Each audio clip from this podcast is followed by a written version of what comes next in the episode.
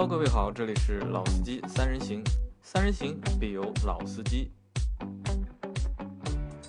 大家好，欢迎收听老司机三人行。今天还是我杨磊，还有老倪和我们的新朋友阿鹏。呃，大家好，我再做几期就就变成老朋友。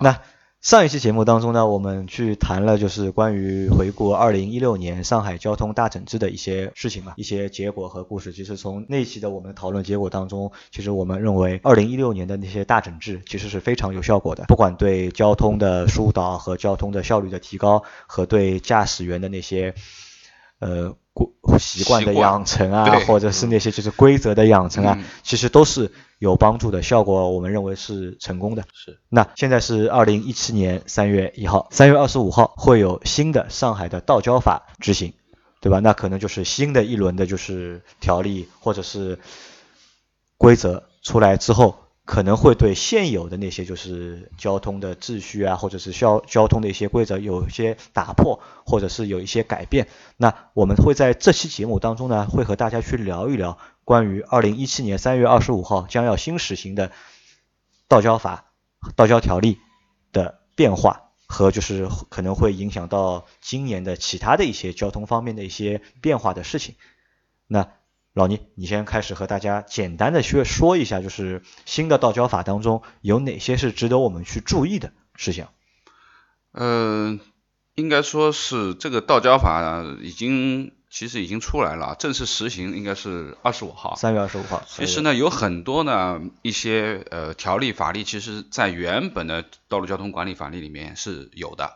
那我只是想呢，就是说说一些有一些变化的，或者说是更加注重的，对，就是可能我们平时会碰得到的啊。那么有几个东西是需要需要大家值得注意的啊。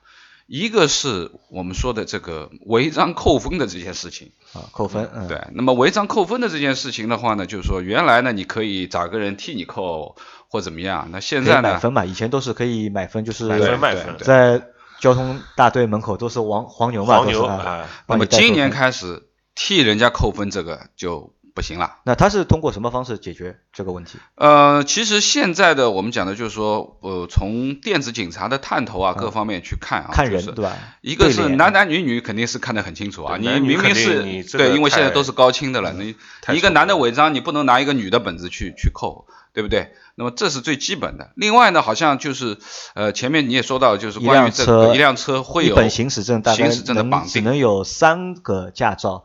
去帮他扣分，对对，超过三个就不行了，就对对对。那么这是一个，就是说你替人扣分会重罚，会重罚。你买过分吗？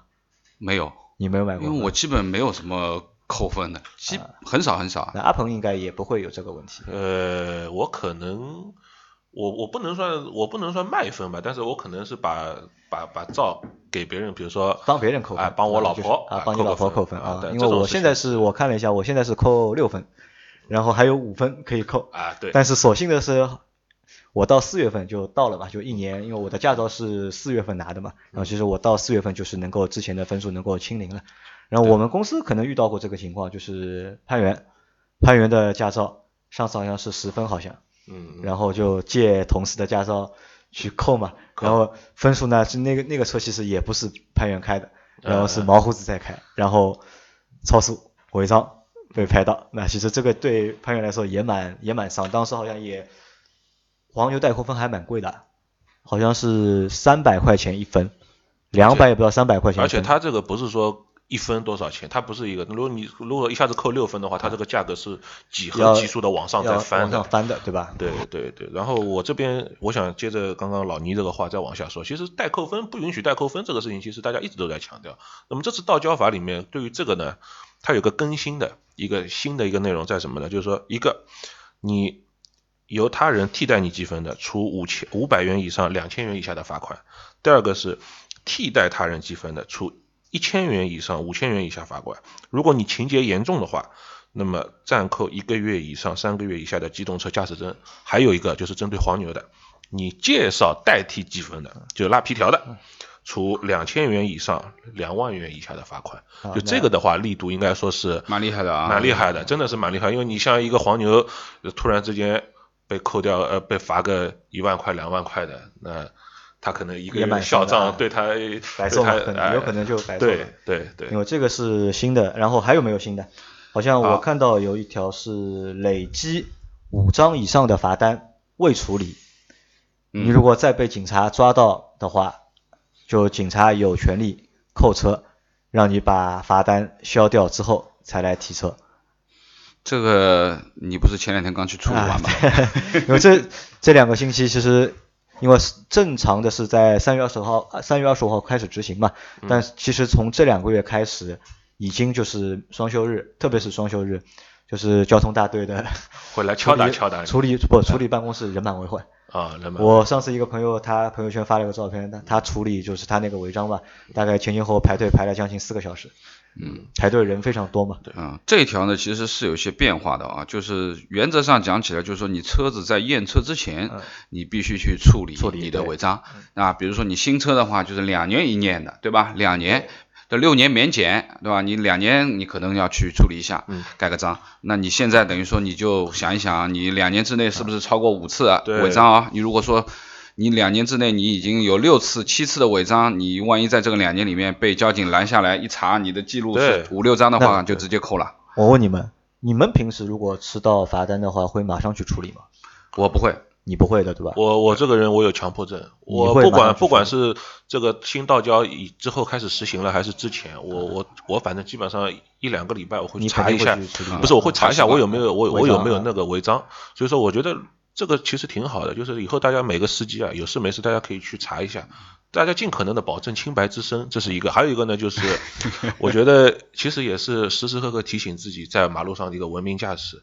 那么除了刚刚老倪讲到的呢，我还想补充一个，就是说我对于上海的司机可能没有这个问题，但是对于很多开外地牌照的司机，以前都有这个什么，比如说我一个外地牌照的车在上海，我违停，嗯，几百起，然后呢，我过年。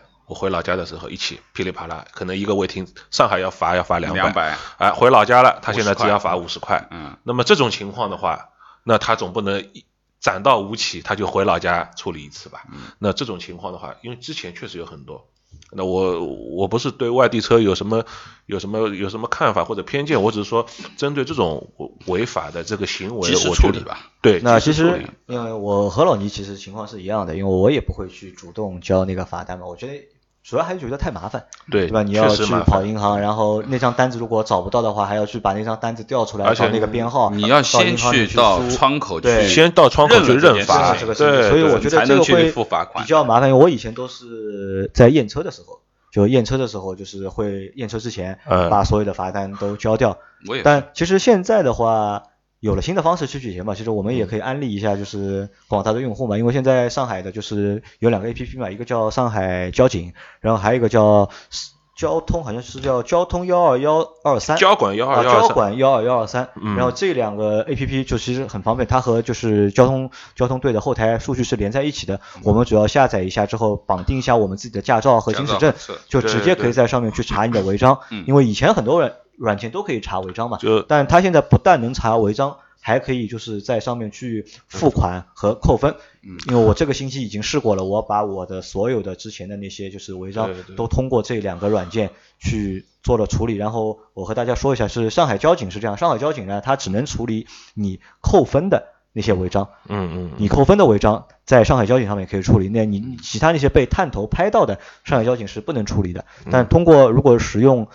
那个交管幺二幺二三的话，它可以处理就是所有的违章，违章只需要这个是蛮方便，只需要你去绑定你的那个驾驶证、行驶证，然后你有一张就是银联的卡，对银的卡，不用工行也不用工行了，只要你有银联的卡就就可以。那最好你是有一张工行的卡嘛。然后现我发现这个软件还有个什么好处呢？它可以因为它和那个是交管中心的那个后台是连在一起的，因为我们可能很多同朋友的驾照啊都是十年之前的或者是。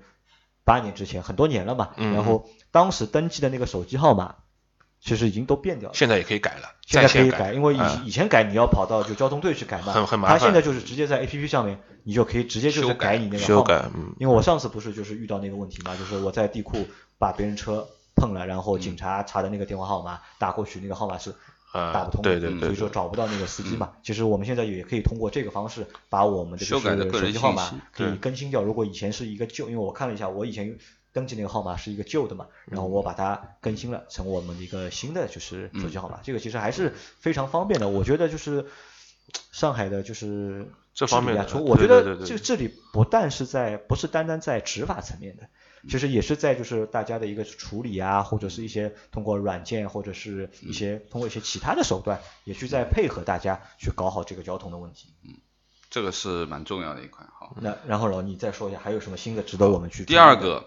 就是关于限速方面的啊，那么原本的就是说城市道路八十公里的限速，在上海现在改成六十公里了。那也就是说，在城市快速路以外，也就是我们说的高架路、快速路以外，所有的地面道路，乃至于打个比方，就是你在世纪大道啊很宽的路，或者说哪一条马路非常的宽也没车，你也不能够超过六十码。啊，就是现在就是全程六十码，对，就是快速路除外啊，快速路除外。那可能就是有学校的路段，可能限速还要低，还要还要再低啊。就是有限速牌的，按照限速牌走；没有限速牌的，就按照这个城市道路通行的六十公里为准。我觉得这一条我倒我倒觉得就是未必合理，因为有的路段其实相对来说还是比较空的嘛，对吧？如果你硬压你六十的话，可能。你不知不觉就可能就会超速嘛。如果探头全开的话，那我估计可能很多司机又要中刀了。呃，我完全同意刚刚杨磊说的。你比方说我们现在上海，我们先不要说这个六十的事情，我们就先，我不知道你们知不知道，西藏路隧道和达普路隧道都是限四十的。不知道。那这个地方如果按照正常的这个，如果是开摄像头的话，九十超速吧呃，不是说超速的问题，有可能你是超速百分之一百的问题，就你开到八十这是很正常的事情，那你就直接十二分就没有了。但是我觉得他现在既然他已经定了这个六十了，我觉得虽然我们可能心里面我们会觉得他从情上来讲他有这样或者那样的不合理，但是我觉得我们现在首先我们现在唯一能做的就是先遵守这个东西，然后。我们再看下一步会有什么样的发展。好，这个是一个变化啊。那么接下来还有一个就是关于儿童安全座椅，对，关于孩子的。那么现在有两个规定是有一些，原来其实也有啊，但是没有说强制去执行或者。它是在这个未成年人保护法里面，它是作为一个建议，而非一个强制性的约束。今年就直接列入到条例中了啊。第一个就是副驾驶座位。不满十二周岁的孩子，小朋友不能坐，是不能坐的啊，因为这个其实我们从安全常识上，其实说呢，这个对孩子是比较好的，因为本身气囊啊，一旦发生了重大的交通事故，你的副副驾驶的气囊弹出来的话，那小孩的话是比较有有容易受伤，他他弹的那个位置跟小孩子的身体的不匹配。对，第二个就是他的安全带本身成人的安全带的高度和我们不满十二岁的小孩的这个高度，你。你去让他勒的话，他可能就卡在脖子这个位置了，嗯，那肯定是有风险的啊，这是一个。第二个，这个也是我们说的这个宝宝一族吧，未满四岁的四周岁的以下的小朋友一定要坐安全座椅，一定要用安全座椅。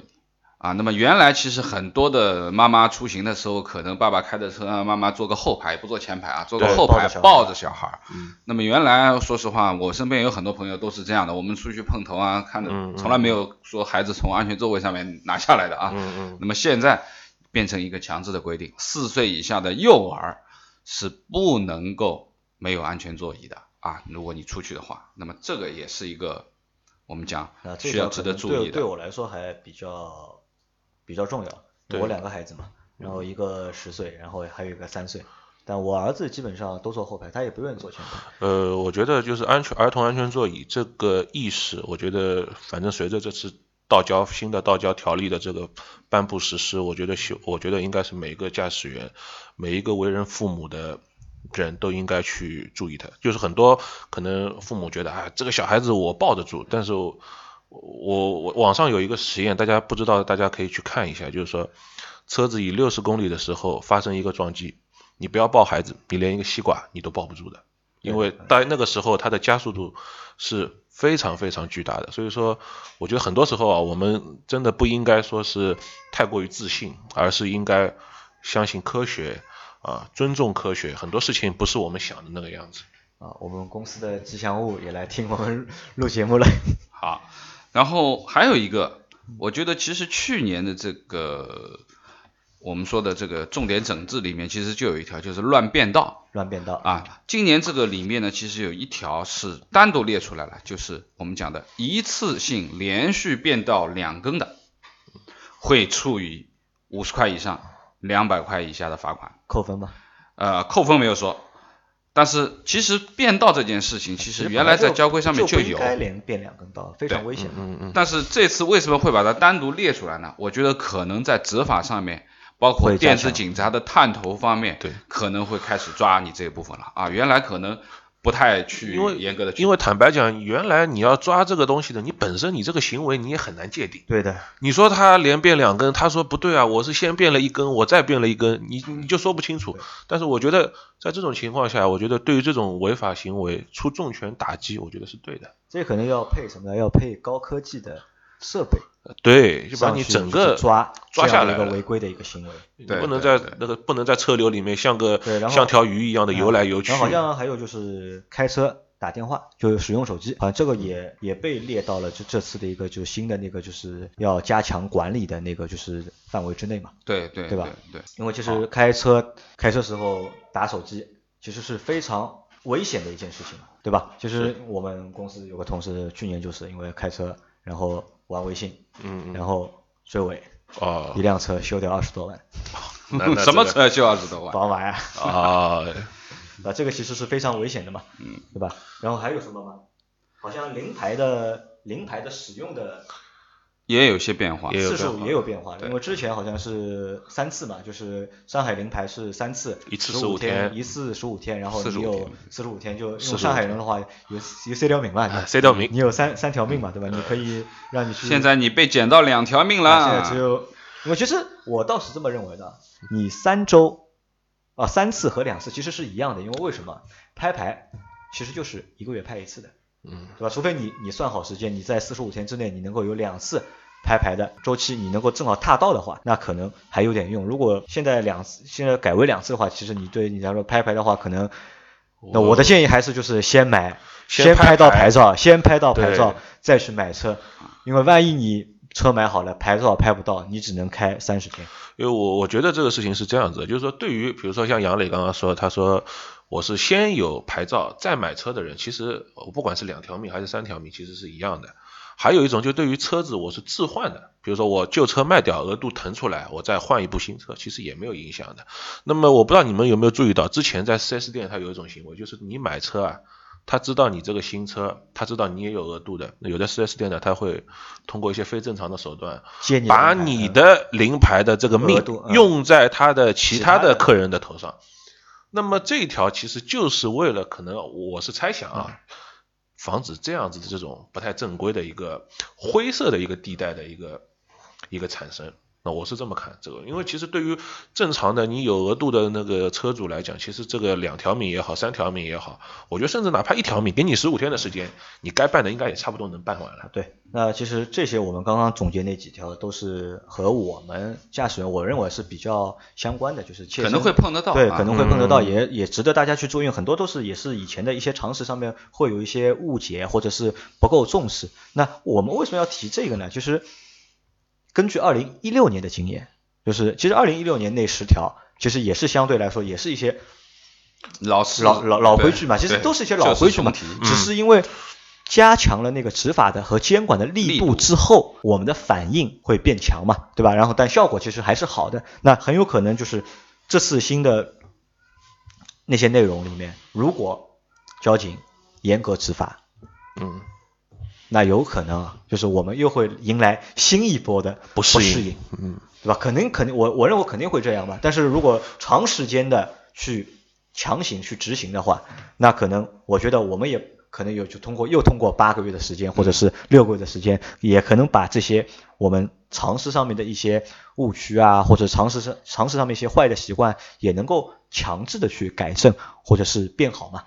那前面其实，在这些条里面，我觉得就是。其实还少一条，就像前面阿鹏说的，就是关于远光灯的一个治理。对，呃，我觉得关于远光灯哦，我的看法是，这个远光灯它不是说关乎秩序，我觉得它是关乎安全。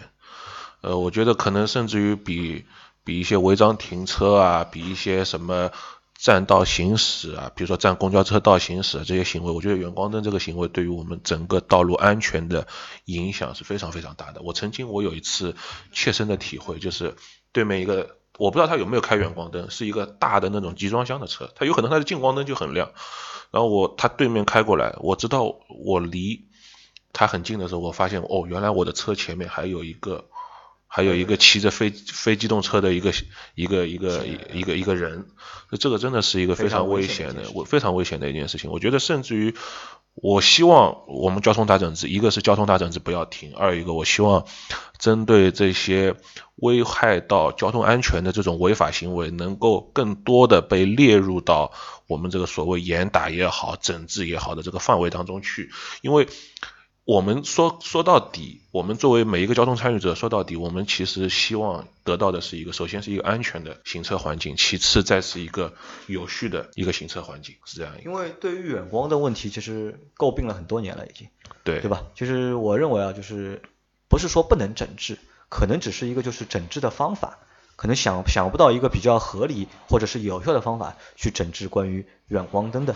这个问题嘛，就是就和其实就和像查那个酒驾一样的嘛，因为你查酒驾一定要警察出勤的嘛，对吧？你不可能很难通过一些电子设备去解决这个问题嘛，嗯，好吧？那其实前面我们说的那些都是和道路行驶车辆的一个道路行驶会有关，那然后还有一部分什么呢？还有一部分就是在新的条例里面对非机动车的整治，其实我觉得比去年力度要大很多了要。呃。今天还没有到三月二十五号了，但是今天是三月一号，对吧？然后对电动车应该有一些感觉了吧？对电动自行车的这个整治，这个整治我觉得它现在是两方面吧，一方面是道路行驶，对吧？你不能载人，对吧？你不能载人，然后你要不能就是乱占道，就是你只能在非机动车上道上开，对吧？这是这是一个一方面，还有一方面就是对非标的那些自行车的上牌的限制，会非常严格。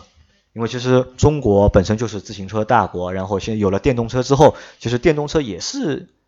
你们家有没有电动车？我们家没有电动车。你们家我其实有，就是我除了我有车之后，我还有一辆电动车，就是这个车就是放着，就是临时要出去就近买点东西。不过我觉得我我对电动车的看法是啊，我觉得你咱们退一万步讲，你乱开。乱停什么的，我觉得算了。但是我我是建议广大可能用到电动车的这个驾驶员、司机最好戴个安全头盔。戴个安全头盔。因为说实话，呃，那个你你你这个车开得快怎么样了？但是最后你如果真的是不幸发生事故，你摔下去的那一刹那有一个头盔，对你来讲会好很多，真的会好很多。因为这个事情我们可以看。对，这个是关于安全。其实我觉得可以出这样的条例嘛，比如说你骑电动车一定要。戴安全头盔，如果你不戴安全头盔的话，我抓你一次，我罚你个一百，其实我们像像现在路上那些什么，我们快递小哥啊，或者送外卖的，我觉得这方面还做的还挺好的。可能他们公司有这样一个标配，因为如果他们一旦真正真的出什么，那其实如果他们一旦出事情了，因为公司这个对公司来讲是工伤，对吧？但是但是对于我们其他的广大的一些私人的呃电动车的一些司机来讲，我觉得我觉得这个也应该是建议他们。或者说不是建议了，我觉得一定要带。那还有就是关于非机动车，那肯定还要谈到一个自行车的问题。嗯，对吧？其实这个问题我其实一直就想谈嘛，就是关于共享单车的事情，对吧？经过二零一六年的共享单车的发展，我觉得已经变成，你说它发展的大吧，好吧，我觉得我也承认，对吧？但是我总觉得就是这个东西有点像城市的牛皮癣。一种新的东西。我早上看新闻，就是早上我看了一条新闻，就是黄浦区，就是非机动车管理所，他们的停车场里面停了三千五百辆，就是那种共享的单车。这些共享单车都是因为违停或者是违章被扣在了车管所里面，对吧？这个其实也是一个很麻烦的事情。你看，就是以前我们去看，就是道路上人行道上，嗯，基本上蛮好，对吧？现在你看人行道上全是自行车。对吧？那自行车的话，就是我说，虽然说解决了一些就是简单的出行的问题，但是怎么样去管理？对，我觉得其实这是一个又变成一个问题了，就对吧？好不容易说难听点，好不容易就是以前我们说自行车慢慢的被淘汰，慢慢的被跑被淘汰，因为自行车始终有一个难管理的问题存在嘛，对吧？好不容易被淘汰了，对吧？但是经过二零一六年一年，对吧？一夜又回到了。对，没错，我觉得就是关于这共享单车的管理上面啊，因为它。这个它有个问题，就是如果我举个例子，我现在我骑个共享单车被交警拦下来了，那我马上我就可以把那个车一锁，app 上面我就我就一个交易结束，我钱给他扣掉以后，交警你你爱干嘛干嘛，你爱把我的对吧？你罚不到我，那平台呢最多对我的账号进行一些限制，那我大不了我再注册一个账号嘛，我押金我还是能退回来的，对不对？所以这个是一个问题。呃，其实说到共享单车啊，一种新东西、新事物啊，其实大家方便是实在的啊，有有很多人确实方便，的确是有的时候做一些类似于说百度一下啊，可能就差个几百米、一公里的路，共享单车一骑很方便，它就解决最后一公里、两公里的问题。但是还是一个问题，就是它现在很多的道路，包括我们现在上海很多的道路，其实都没有独立的可以停自行车的这个这个位置位置。那它可能我们说的，我们在用的时候，我们可能到哪里以后我就把它一停，嗯啊，可能下个人就去用了或怎么样。但是现在我看这个马路上的共享单车的数量简直是真的很惊人，呃，各种各样的颜色啊，现在已经不是一家人家在做了。那么这个其实它对于人行道的占用啊，你又不能停在机动车道上，对不对？你肯定是站在人行道。那么对于行人，承载式车子是没有办法拖的。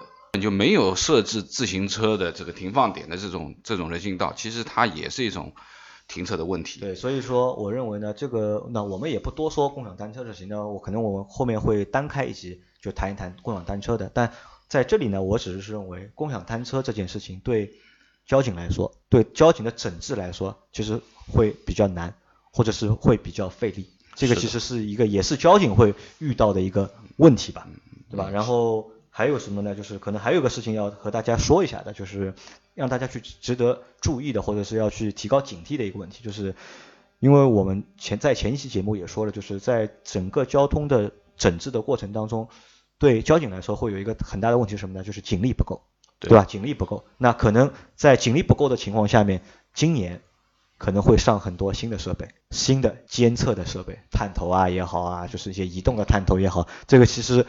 是一件对所有的司机来说都是一件会非常头大的一件事情，越来越多了啊，对吧？像前面我和阿鹏我们聊的那个就是公交车的公交车上的，对对吧？然后现在公交车上面在前挡风和后挡风上面会装两个类似于行车记录一样的探头，探头，然后这个探头是联网的，然后他就他就在马路上开，然后他会把拍到的那些看似违章的视频，他会上传到。服务器，然后服务器的后台人员会根据你实际情况，人工筛选嘛。如果你是违章的话，然后你就直接被记录到系统里面违章。那这个其实是非常吓人的一件事情，因为你探头的话，就是很多我们以前那些超速的探头，嗯，就是这个问题我觉得还不是很大。我知道它探头在哪里，对吧？对。但如果是这个探头在公交车上的话，那每全市有那么多的公交车在开，现在因为现在还不知道到底有多少辆公交车会配备这个设备。是的。如果政府真的愿意花大力去去做的话，如果他把全市的公交车百分之八十以上都配备这个设备的话，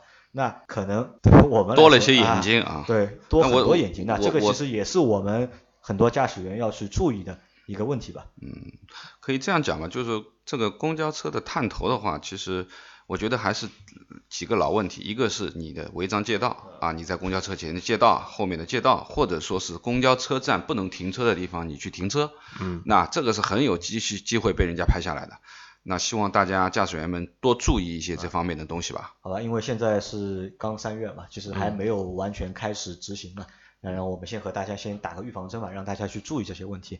到五月六月的时候，我们也会再做一期节目去回顾一下，看看今年的力度是不是会和去年的一样大。嗯，好吧，那这期节目就先到做到这里，谢谢，大家再见，嗯，拜拜。